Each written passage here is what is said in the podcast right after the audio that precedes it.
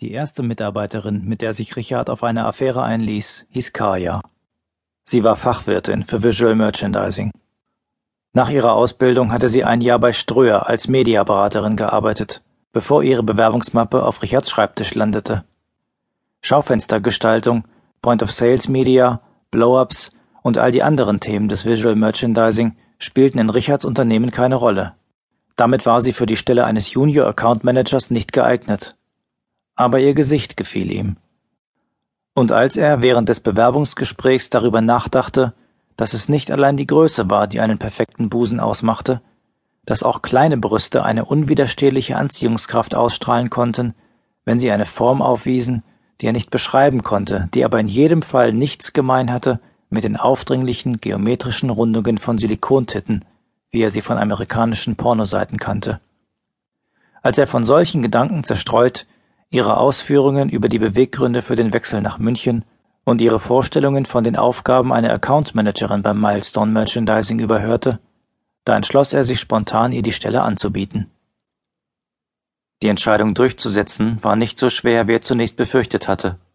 Unter ihren Konkurrenten um den Job gab es keinen, den oder die er aufgrund herausragender Qualifikationen nicht hätte übergehen können. Petra Aaron, an die er in der Konzernzentrale berichtete, musste er zwar in die Entscheidung einbinden, aber das war eine bloße Formalität. Zwei Monate nachdem Kaya die Stelle angetreten hatte, konnte sich Richard davon überzeugen, dass er mit seiner Vermutung über die Form ihrer Brüste richtig lag. Sie begleitete ihn zu einem Meeting mit einem dänischen Frühstücksflockenhersteller, der seine Produkte mit den beliebten Figuren einer Comicserie im deutschen Markt einführen wollte. Sie trafen am Vorabend der Besprechung in Kopenhagen ein. Richard nutzte das gemeinsame Abendessen und den anschließenden Barbesuch, um für sich zu werben. Kaya erkundigte sich wie alle anderen nach seinem Werdegang und fragte, verschämt lächelnd, wie er es zum Geschäftsführer von Milestone Merchandising gebracht habe. So konnte er unaufdringlich und ohne eingebildet zu wirken über sich reden. Er verstand es meisterhaft, in einem ruhigen Tonfall, der nach Ernsthaftigkeit und Bescheidenheit klang, von den Höhepunkten seines Lebens zu berichten. Nie unterlief ihm dabei das Missgeschick, ins Protzige abzugleiten. Er wusste genau, an welchen Stellen Verweise auf glückliche Umstände einzuflechten waren, die seine Karriere beflügelt hatten. Er vergaß aber auch nicht, dem Eindruck bloßer Koketterie entgegenzuwirken, was seinen Zielen ebenso wenig förderlich gewesen wäre. Selbstbewusst bekannte er sich im passenden Augenblick zu seinen Stärken.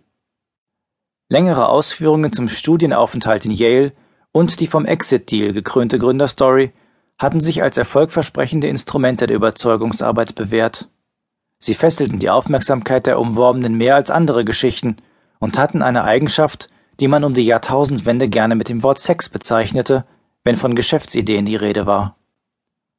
Der Abend endete für beide getrennt in ihren Zimmern des 27 Hotels mit den spartanisch schicken Betten. Damit hatte Richard gerechnet. Er hätte sich nicht dagegen gewehrt, gleich beim ersten privaten Zusammensein ans Ziel zu gelangen, hätte er Anzeichen ihrer Bereitschaft ausmachen können, aber von sich aus darauf zu drängen empfand er als stillos und unter seiner gerade eben erst wortreich zur Schau gestellten Würde. Nach dem Meeting am folgenden Tag verbrachten sie die verbleibende Zeit bis zum Rückflug zunächst in einem Café in der Ströget, der zentralen Einkaufsmeile der Stadt. Die Abstimmung der Next Steps war ihm diesmal eine lästige Pflicht. Er konnte sie Kaja aber nicht ersparen, ohne Gefahr zu laufen, seine Glaubwürdigkeit zu verlieren. Nach einer Stunde traten sie ins Freie und schlenderten an Schaufenstern entlang. Sie unterschieden sich nur dadurch von denen in deutschen Städten, dass die aufgeklebten Slogans Äs oder Ös enthielten. Jetzt begann ein kleiner heimlicher Test, und Richard hoffte, dass sie ihn bestehen würde. Wenn sie nach einiger Zeit, die der Anstand gebot, den Vorschlag machte, vielleicht doch nach etwas ausgefalleneren Läden Ausschau zu halten und damit Stil und Geschmack bewies, war auch das Feld bereitet, auf dem sie sich als gleichwertige Spielpartnerin präsentieren konnte. Er musste Kaja eine Ahnung davon geben, dass sie zu der bewundernswerten und unerreichbaren Persönlichkeit, die er ihr am gestrigen Abend vorgeführt hatte, aufschließen, sich ihr nähern konnte. So musste sie schließlich bei ihr die ermutigende Vorstellung einstellen, mit ihm vielleicht doch auf Augenhöhe verkehren zu können. Den Ahnungslosen gebend, der zum ersten Mal die dänische Hauptstadt besuchte, eröffnete er ihr die Möglichkeit, ihm das andere, aufregende, trendsetzende Kopenhagen zu zeigen. Kaya hatte von einem Laden in der Lädersträde gehört, von dem man in den richtigen Magazinen lesen konnte, er sei cool. Er hieß Kitsch Bitch.